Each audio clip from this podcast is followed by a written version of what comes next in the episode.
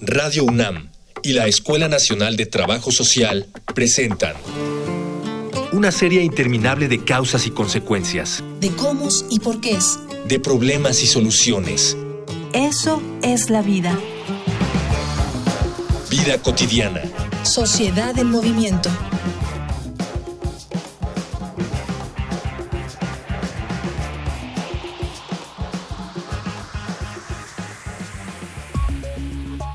A pesar del progreso social y ético que hemos conseguido en la actualidad, algo tan sencillo como la constitución de una familia aún es motivo de profundos debates en los que un sector de la población defiende la estructura clásica conformada por un padre y una madre y los hijos que han procreado entre ellos. Estos partidarios de la llamada familia tradicional no reconocen, por ejemplo, las familias monoparentales como algo funcional, pero la mayor lucha es en contra de las parejas LGBTTI, las cuales defienden su derecho al matrimonio igualitario bajo la consigna internacional de Love is Love.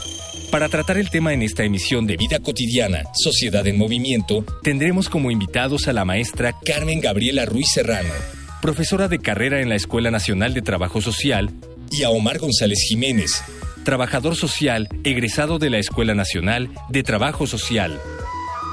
Dialogar para actuar, actuar para resolver.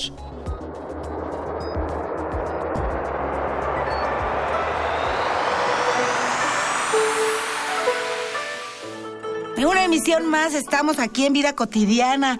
Ya este año, este año ya que ya avanzó, que parecía que no avanzaba, pero ya, ya avanzó. Arrancamos con muchas, con muchas ganas y estamos aquí. Mi nombre es Gloria Tocunaga, estoy con Ángeles Casillas y hoy vamos a presentar un hermoso programa que tiene que ver con, con aquello, con aquello que todos los días vivimos. Ángeles nos va a platicar más cositas. Ay, ¿qué tal? Bienvenidas, bienvenidos. Pues efectivamente, ya decía Gloria, vamos a hablar de un tema que está presente en todos los ámbitos, pero que especialmente en este mes, en este mes de febrero, de pues, que se conoce como Día del Amor y la Amistad, vamos a hablar de esto, de otras formas de amor, de otras formas también de relación, de otras maneras de convivencia y de aceptación. Y justamente el tema lo hemos denominado en, general las familias y el amor. Pero más bien queremos hablar de estas nuevas configuraciones familiares, de estas nuevas formas de unión y sobre todo este, vincularlas a las partes cuando nosotros necesitamos como familias diversas o nuevas adoptar, por ejemplo, ¿no? Este, esos van a ser nuestros, nuestros tópicos de hoy. Esperamos que, como siempre, tengamos una muy buena reflexión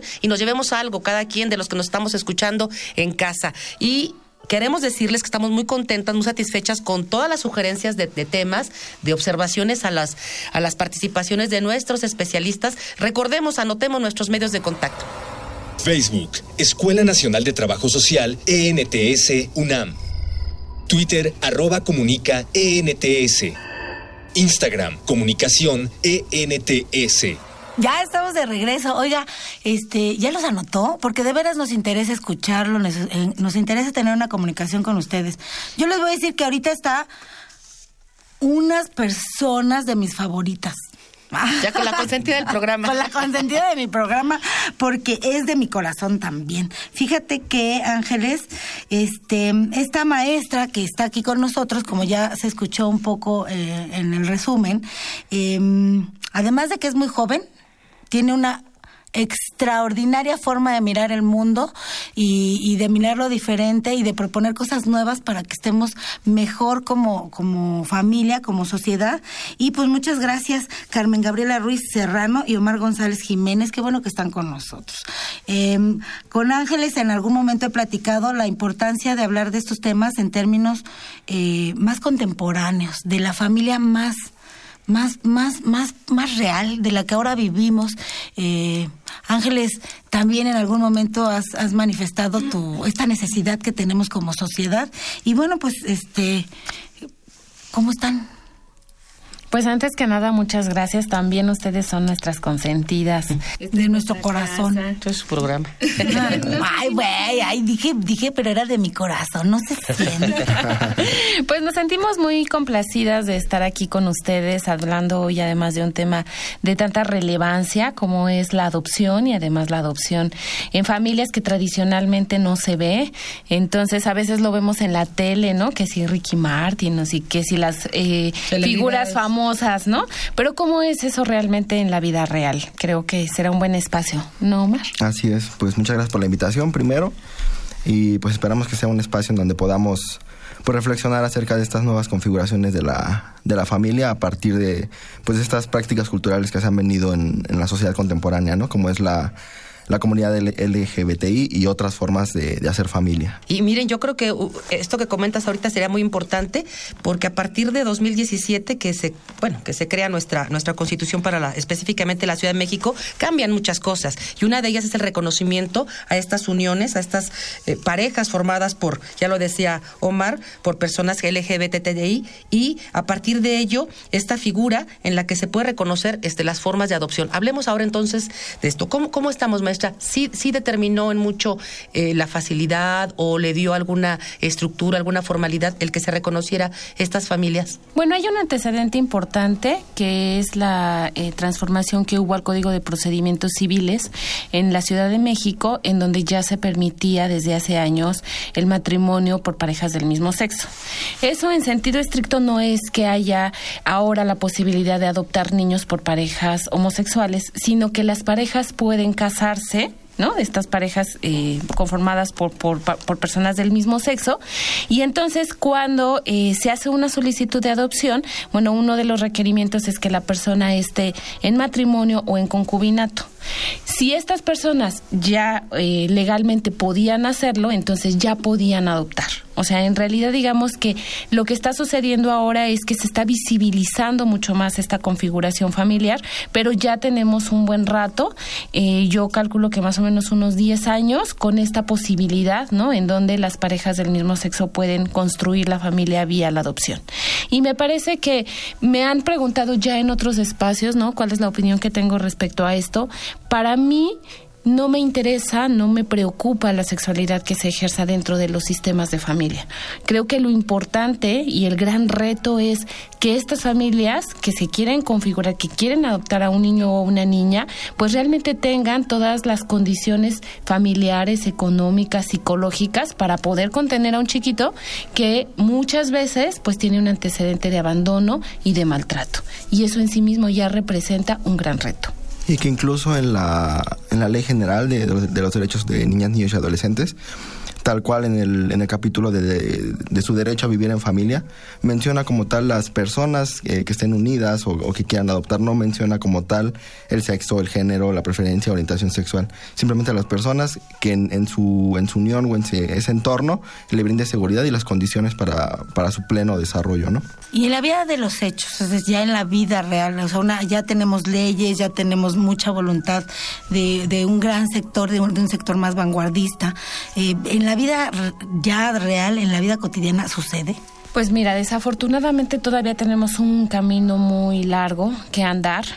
Eh, si bien es cierto que jurídicamente es posible, todavía hay muchos eh, prejuicios y muchas cuestiones culturales que tenemos que romper.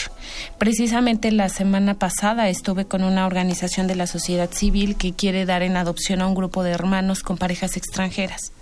Y entonces me decían que en el momento de presentarlo al comité, pues realmente lo más complejo iba a ser convencer a los integrantes del comité de la viabilidad de este tipo de adopción, porque son muy conservadores y entonces no estaban tan de acuerdo en que se asignaran, aunque ellos ya estaban, digamos, jurídicamente aptos, ¿no? O sea, ya eh, el procedimiento que se hace de valoración ya los había dado como aptos.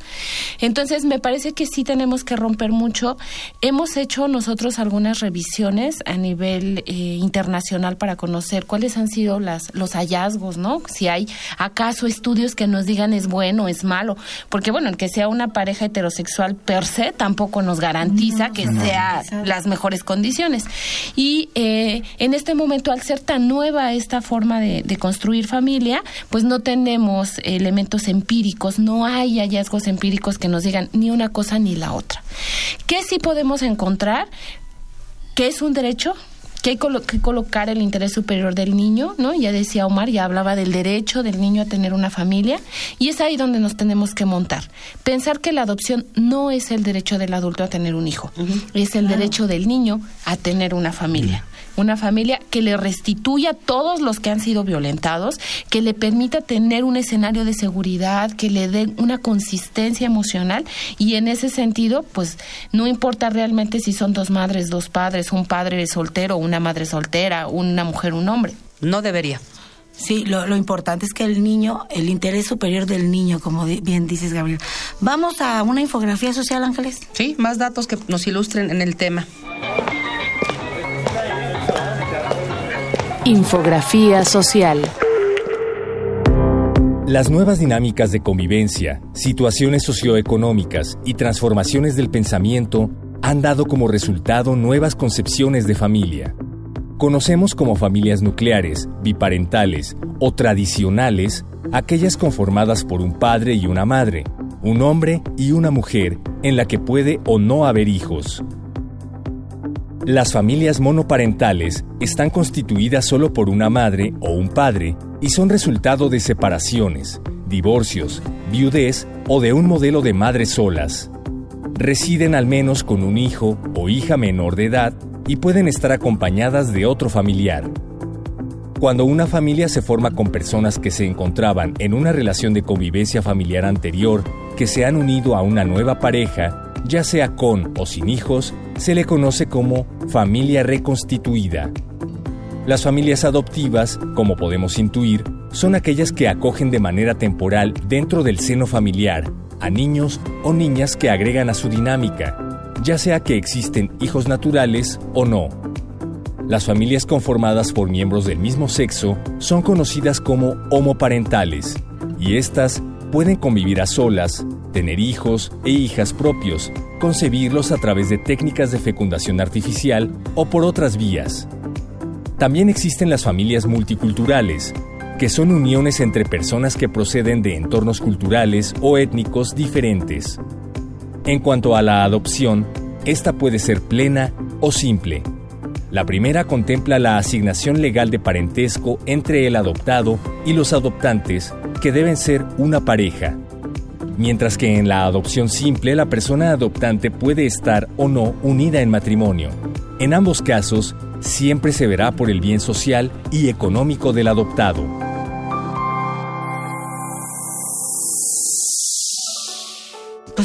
Con la maestra Gabriela Ruiz y con Omar González Jiménez hablando de, de esta posibilidad ahora de, de crear unas, eh, las familias con, con, las nuevas configuraciones y con esta posibilidad que tenemos.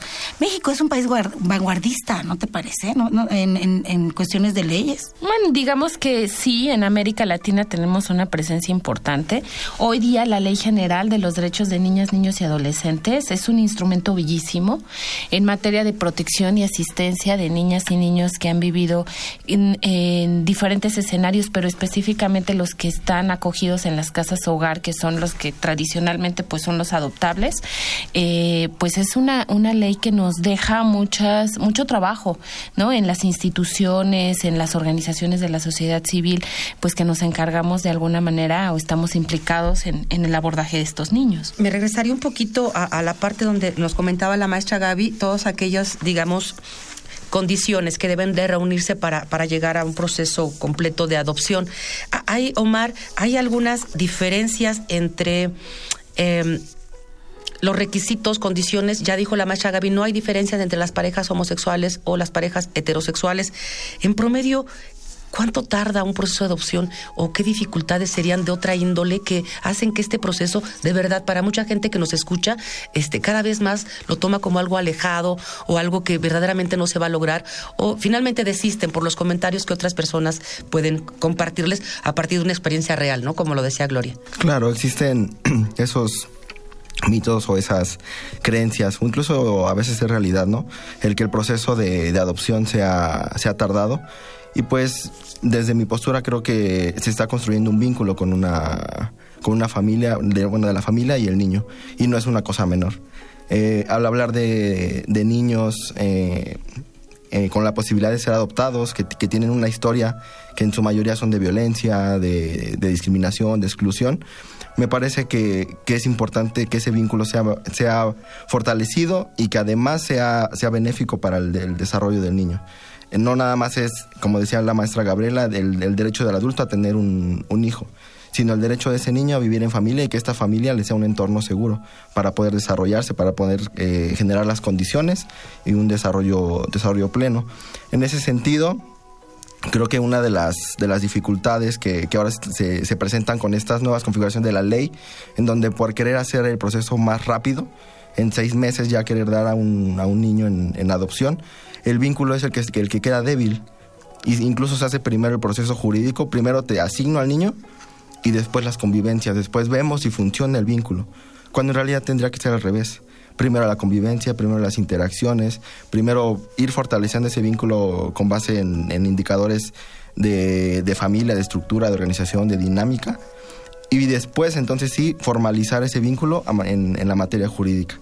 Entonces creo que una de las, de las implicaciones o de las consecuencias de querer agilizar ese proceso es que se están descuidando también la parte de la interacción. Fíjate que el reto es cómo bajamos estas, estas leyes a, hacia cómo las, cómo las vinculamos ya en la, en la vida, en la vida, en la vida ¿Cómo diaria se articulan? y la- cómo se articulan.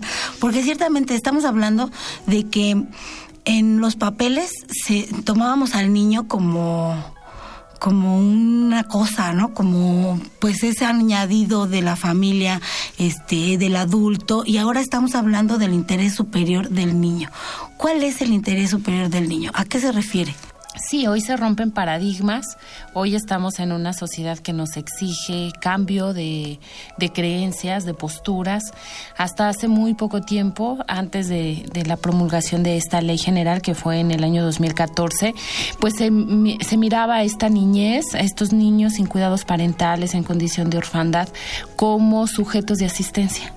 ¿No? Es- además, bueno, pues los centros asistenciales tradicionalmente era, bueno, pues el niño no puede estar con su familia, que se quede en la casa hogar, en lo que se va en adopción y si no se va en adopción cumplirá los 18 años y ya, lo dejaremos de asistir y de llevarlo a la escuela y de darle de comer. Sin embargo, hoy la ley nos eh, obliga a mirar al niño como sujeto de derecho, ¿no? Como una, una niñez que merece ser cuidada, respetada, pero no por una cosa, cuestión asistencial, sino por una cuestión de restitución de derechos. Y es ahí en donde hablamos del interés superior del niño. Siempre poner al centro al niño, colocarlo como el sujeto protagónico, en donde, decía Omar hace un rato, estamos hablando en el proceso de adopción, entenderlo así, como un proceso, como una construcción, no como un trámite. Desafortunadamente muchas veces las y los solicitantes lo miran como un trámite y no por maldad, sino porque no hay una cultura de la adopción en nuestro país. No es que yo junte una carpeta con una cantidad de documentaciones y mis actas de nacimiento y mi Comprobantes de ingresos. comprobante Eh, y entonces ya ya junté la carpeta y entonces puedo comprar una casa. Estás pensando en cómo vas a construir una familia para ese niño, porque los dilemas a los que se van a enfrentar no son menores. La experiencia de la adopción es una experiencia enriquecedora siempre que ésta se haga con el conocimiento. Desafortunadamente muchas veces ni siquiera sabemos que estos niños han pasado por procesos traumáticos. Y a veces sucede con frecuencia que el solicitante dice, quiero llegar porque él y yo vamos a escribir una nueva historia, es como una hoja en blanco. No, no es una hoja en blanco. Es un niño que tiene una historia y hay que validarle esa historia. Es que no me gusta porque el niño es berrinchudo. Y yo les decía a los solicitantes de adopción cuando tenía la experiencia del acompañamiento, el niño te puede hacer berrinche, pero pues nosotros en nuestra casa nos imaginamos al chavito cinco minutos, le metes una nalgada, ¿no? Que es como la práctica cultural y entonces, bueno, pues ya que no diga nada. Los niños que viven en los centros de asistencia pueden tener episodios muy prolongados.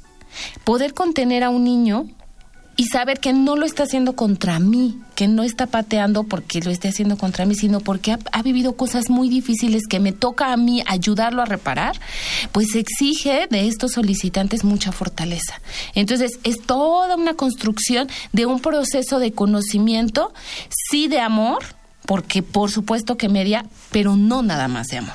Como decías, maestra, todos los actores que están implicados, ¿no? Las instituciones, por otra parte, quienes deciden o quienes este, tienen la la idea de poder construir una familia, ¿no? Que son la, la, pareja.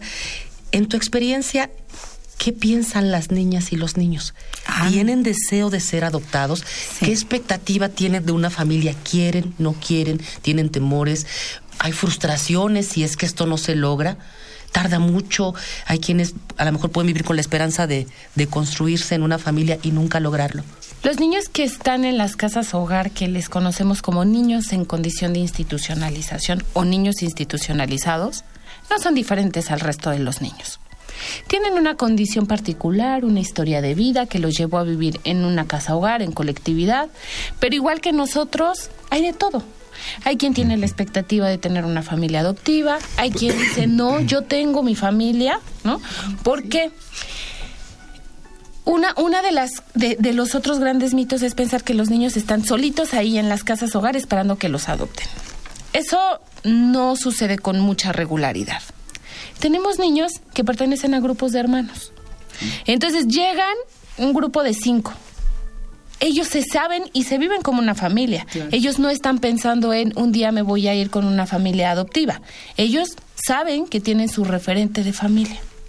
Hay otros niños que están dentro de las casas que tienen familia biológica, que por alguna razón la mamá eh, no, los, no se puede hacer cargo, o el papá o el abuelito, y entonces los dejan en la casa, van, los visitan. Ellos tienen una construcción vincular. Hay quienes miran la casa hogar como su propia historia, como su familia. Okay. Hay un artículo que publicamos en la revista de la escuela hace como unos como un año, yo creo, que se llama eh, La familia comunal institucionalizada de construyendo la institucionalización. Y ahí un poco lo que hicimos fue una investigación de corte cualitativo para saber cómo se vinculaban las niñeras con los niños en las casas hogar. Y el testimonio que encontramos en el 100% de los casos fue, es como mi hijo, yo lo quiero como si fuera mi hijo. Una niña en alguna ocasión decía, es que yo ya tengo mi familia, yo no quiero que me lleven. Entonces, creo que hay un abanico de posibilidades. Sí hay niños que, que, aspiran, que quieren, que desean tener una familia vía adoptiva, pero también hay quienes no.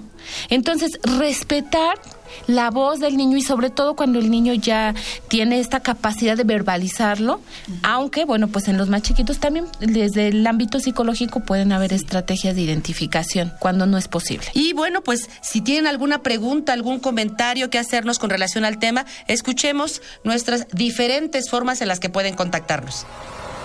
Facebook, Escuela Nacional de Trabajo Social, ENTS, UNAM.